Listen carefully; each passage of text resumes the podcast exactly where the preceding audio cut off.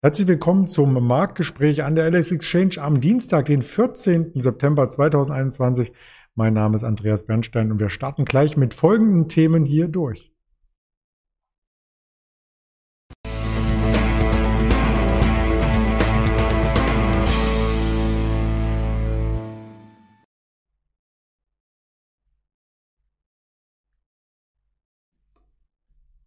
Den DAX haben wir dann doch noch im Plus erlebt zum Handelsende, haben aber dennoch heute ein ehrwürdiges Datum, nämlich ein trauriges Bayer-Jubiläum und blicken auf die Aktien von Apple, von CureVac, von Valneva und von TeamViewer. Und das Ganze würde ich hier natürlich nicht alleine präsentieren, sondern habe tatkräftige Unterstützung von dem Daniel, den ich hier ins Bild halte. Hallo Daniel.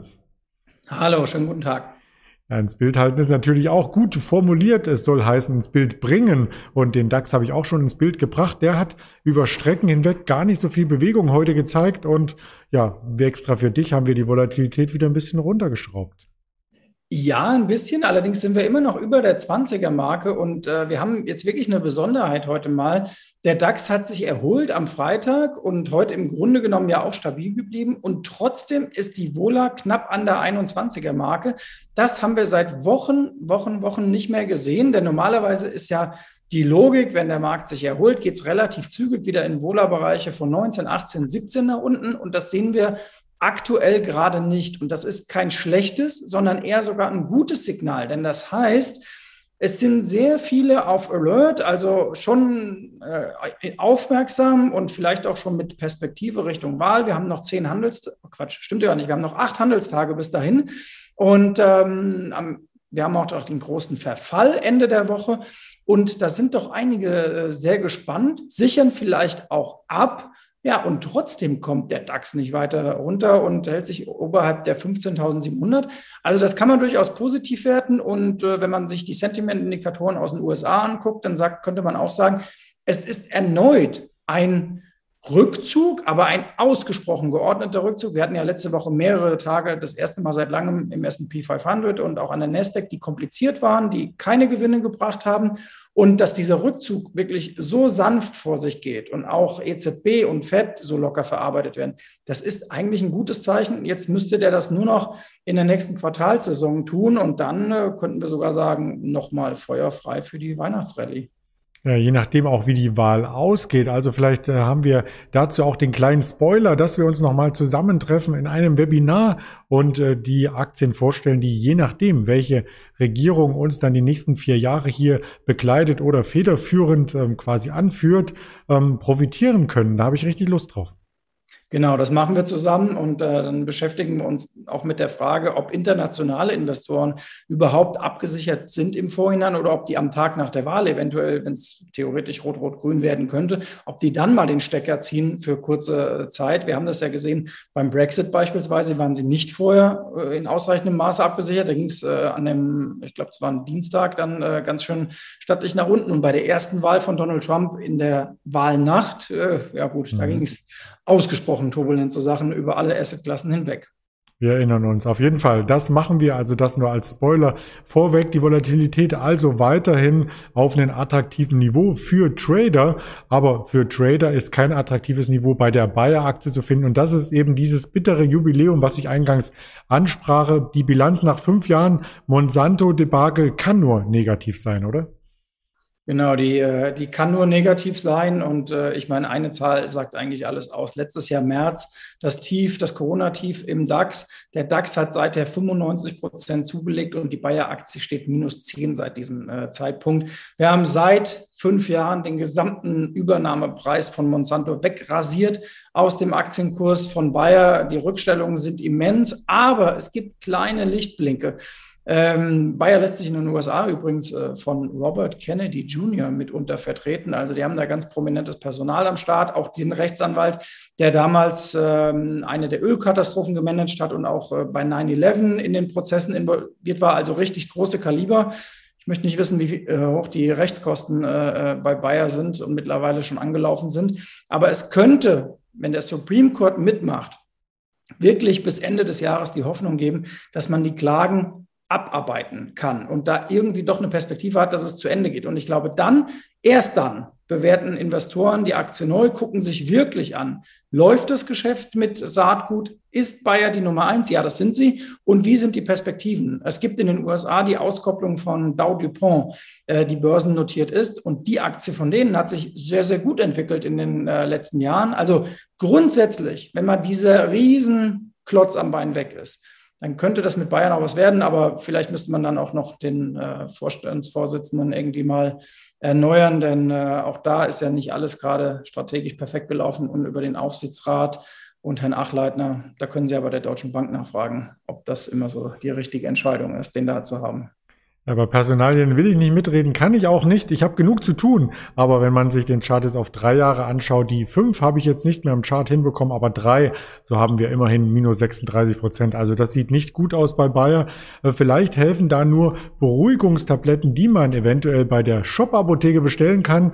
Die hat sich jetzt wieder ein Stück weit erholt, seit wir das letzte Mal darüber gesprochen hatten.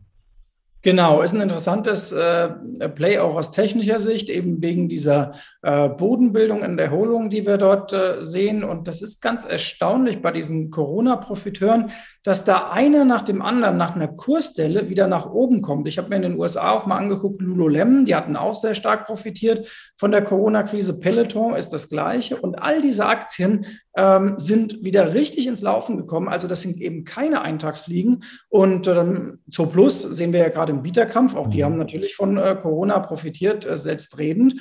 Ja, und dann könnten wir uns doch eben den äh, Home 24 und den ähm, äh, Teladocs und Shop-Apotheken und wie sie alle heißen, mal wieder mit einem Auge zuwenden und überlegen, gibt es da vielleicht die nächste Luft? Ist durchaus möglich.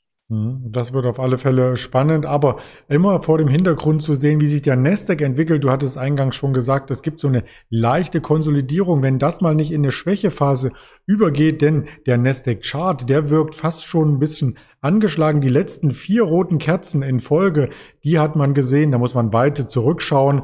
Ähm, Ende Mai so leicht vier ähm, rote Kerzen, aber die richtigen roten Kerzen, die gab es dann erst ähm, im März, also einige Monate zurück. Und wir sind immer noch massiv über der 200-Tage-Linie. Ähm, da kann noch was abgebaut werden, oder? Ja, genau. Also bei der Nasdaq finde ich es nicht ganz so überzeugend wie beim S&P 500. Da konnte man letzte Woche sehen, auch wenn man auf den Fear and Greed Index geguckt hat, der S&P 500 hat sich zumindest seine 125-Tage-Linie wieder etwas von oben angenähert und war nicht mehr so ausgesprochen weit äh, weg. Er bewegt sich ohnehin wie ein Parallelogramm drüber, aber manchmal entfernte sich dieses Parallelogramm auch ein, auch ein Stück von der 125er Linie, hat sich wieder angenähert. So, und bei der Nasdaq äh, ist es eigentlich überfällig, dass man sich der 200-Tage-Linie wieder annähert. Und das geht ja über zwei Wege, wie wir wissen. Entweder der Index kommt deutlich zurück oder aber es geht über eine längere Zeit mal seitwärts, weil dann ist es klar, 200 äh, Tage sind 200 Tage. Wenn ich dann mal eine längere Zeit seitwärts laufe, dann nähere ich mich auch meinem gleitenden Durchschnitt an. Und ähm, ja, vielleicht gibt es ja da diesen Mix. Wie gesagt, die Erwartungen für die nächste Quartalsaison werden auch bei den Amazons und Apples äh, dieser Welt hoch sein. Und da müssen sie erstmal drüber springen. Auch angesichts dessen, dass ja auch bei denen beim einen oder anderen ein bisschen Material fehlen soll und man nicht alles äh, so ausliefern will, wie man das mag. Und das stimmt. Und da freuen sich gerade die Apple-Jünger auf neue Produkte. Heute Abend ist es soweit. Es werden neue Produkte verkündet. Also nicht nur das neue iPhone, sondern vielleicht auch neue EarPods, eine neue Apple Watch, äh, die neuen MacBooks Pro. Also eigentlich quer durch die Produktpipelines. Nein, das Apple Car fehlt. Aber ansonsten, was gibt's denn da zu erwarten? Äh, ja, du hast im Grunde alles schon äh, aufgezählt und das äh, Lustige ist, es geistert ja immer so ein, so ein Chart rum, den haben wir auch schon ein paar Mal gehabt in unserem Börsendienst, äh, was Apple alleine an diesen äh, Earpods verdient und was da eine Marge rausknallt, das ist unfassbar. Ich kann da immer nur sagen, ähm, ich habe mal in Bangkok auf dem Chaco Chak Markt, das ist so ein Wochenendmarkt, ähm, mal nachgemachte Apple-Kopfhörer gekauft. Ich glaube, die gab es damals unter einem Euro. Die waren qualitativ nicht ganz so gut, aber haben auch funktioniert. Ähm, und man mag sich gar nicht ausmalen, wenn Apple für 40, 60 äh, oder 80 Euro Kopfhörer ja auch rausjagt, was dann bei denen hängen bleibt. Also das ist schon exorbitant und ähm, ja, die Kunden kaufen es und äh, nutzen es. Also wenn du die für 80 bekommst, würde ich auch noch ein paar zubestellen zum Verschenken. Ich habe selbst schon welche. Also die sind durchaus noch teurer. Ich hatte ja, neulich ja, genau. gelesen, ähm, wenn man nur die Earpods ausgliedern würde, das wäre eine Firma, die äh, durchaus vergleichbar ist, auch mit einer BMW, auch von der Dynamik, aber mit einer höheren Marge. Also Wahnsinn, äh, was es da gibt. Also ich bin auch gespannt auf das Apple-Event. Ich habe es gerade eingeblendet. Heute Abend soll es losgehen im Livestream auf allen Kanälen, also in der äh, Apple im App Store selbst ist es groß angekündigt angekündigt. Auf YouTube kann man es verfolgen, ja. Und man darf gespannt sein auf die Preise und auf die Lieferzeiten. Du hast ja schon angedeutet, da haben die Aktien oder die Unternehmen selbst ja wahrscheinlich Probleme, dann die Nachfrage bedienen zu können. Und das könnte auch beim Apple Chart, den wir jetzt hier im Hintergrund sehen, so ein Stück weit das Zünglein an der Waage sein, wenn dort Luft abgelassen wird. Ja, ganz genau. Und wir wissen ja auch, die großen äh, Tech-Aktien sind für viele Anleger ja auch eine Art äh, Geldparkplatz. Also in der Zeiten, in denen die Notenbanken sehr viel Geld drucken, kommst du irgendwann an einen Punkt, dass du gar nicht mehr weißt, wo du dein Geld unterbringen sollst. Und die großen Titel Apple, Amazon, Nvidia und wie sie alle heißen, haben diesen riesen Vorteil, dass sie höchst liquide sind. Das heißt, ich kann da reingehen, meinen Investoren auch zeigen, ich bin da drin, aber vor allen Dingen komme ich sofort wieder raus. Das geht bei kleinen marktengen Titeln eben deutlich schwieriger und äh, das kann ich dort sehr einfach machen und ähm, ja, deswegen auch die Zugkraft dieser Aktien. Ja, wunderbar. Vielleicht auch ein bisschen mehr Zugkraft demnächst bei der Teamviewer. Die schafft es irgendwie nicht über die 30 Euro Marke. Selbst äh, jetzt, wo Ronaldo das T-Shirt trägt, wo Teamviewer draufsteht, hat er noch nicht den richtigen Kick erlebt, zumindest in der Aktie. Was hängt denn da? Ja, da hängt es deutlich. Äh, allerdings, äh, es gibt ja auch da jetzt den Hoffnungsschimmer, sie berappelt sich ein wenig. Es gab sogar einen kleinen Ronaldo-Effekt. Ähm, die Aktie hat dann nämlich ein bisschen angezogen. Ronaldo hat ja selber auch einen Effekt geliefert, nämlich gegen, äh, ich weiß gar nicht, was es war, Newcastle oder äh, ich habe es schon wieder vergessen. Auf jeden Fall hat er zwei Buden gemacht am Wochenende gegen einen etwas schwächeren Gegner in der, in der Premier League natürlich. Ähm, und äh, Werbung ist natürlich gut. Und bei Teamviewer ist das noch wichtiger, weil in dem Moment, als sie das Package mit Menu abgeschlossen hatten, stürzte die Aktie damals nämlich ab, weil die Investoren gesagt haben, Moment mal, das ist aber ganz schön teuer. Und äh, ob das Geld so richtig allokiert ist, das äh, lassen wir mal dahingestellt sein. Also Teamviewer ähm, wird spannend zu beobachten sein.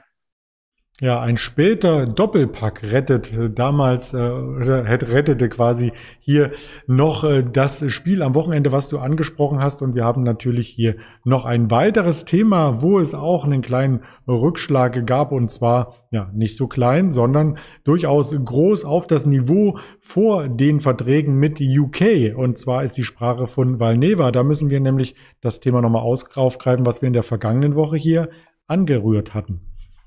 Ganz genau. UK hat gesagt, äh, wir wollen äh, eure Sachen nicht. Darauf ging die Aktie gestern richtig in den äh, Keller, hat noch die Dynavox in den äh, USA mitgezogen. Diese Papiere sind unglaublich heiß. Ähm, es ist auch wahnsinnig gefährlich, dort mit engen Stops zu operieren, weil man dann auch sehr schnell mal rausgespült wird. Kleine Hebel äh, könnte man äh, probieren.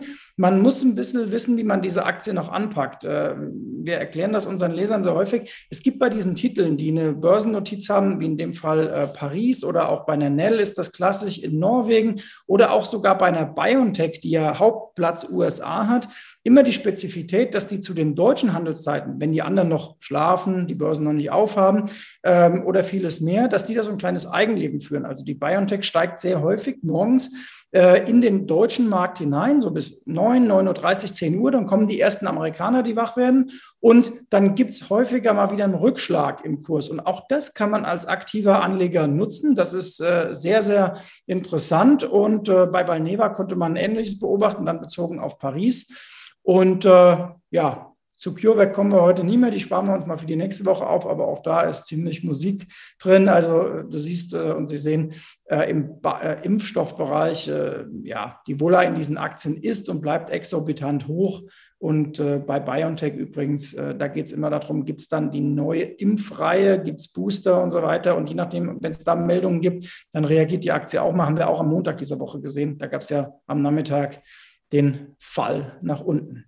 Das stimmt. Und diese Vertröstung, die gilt auch für unser Gespräch mit ähm, quasi der Bundestagswahl. Das wollen wir auch noch ausbreiten und das gibt es dann im Nachgang natürlich auch noch einmal zu hören und zu sehen auf YouTube, auf Twitter, auf Instagram, auf Facebook und als Hörvariante bei Spotify, Deezer und Apple Podcasts, genauso wie das Interview heute Abend. Und das war's auf dem Kanal hier. Ich wünsche dir einen schönen Feierabend und ich bin dann wieder für alle Zuschauer der LS Exchange morgen früh im Livestream zu sehen. Also Schönen Abend. Bis dann.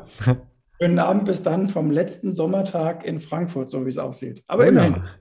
Immerhin. Danke dir, Daniel. Ciao, ciao. ciao.